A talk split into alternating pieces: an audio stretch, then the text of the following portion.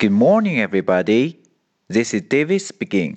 大家好，我是 David 老师，欢迎来到乐成红恩线上口语团 A 组，Day two hundred and forty-nine. Here we go.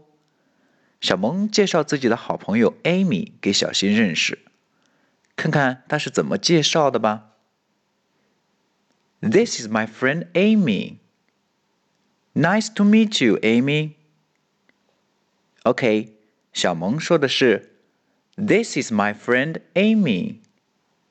This, this，注意 th 轻咬舌尖，z, this is 连读，this is, this is。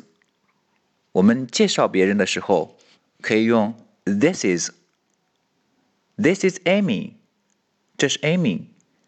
This is Jack，这是 Jack。This is Andy，这是 Andy。This is my friend，这是我的好朋友。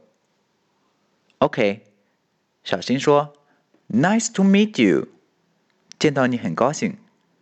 Nice to meet you, Amy。OK，我们完整来一遍。This is my friend Amy. Nice to meet you, Amy. That's all for today. See you next time.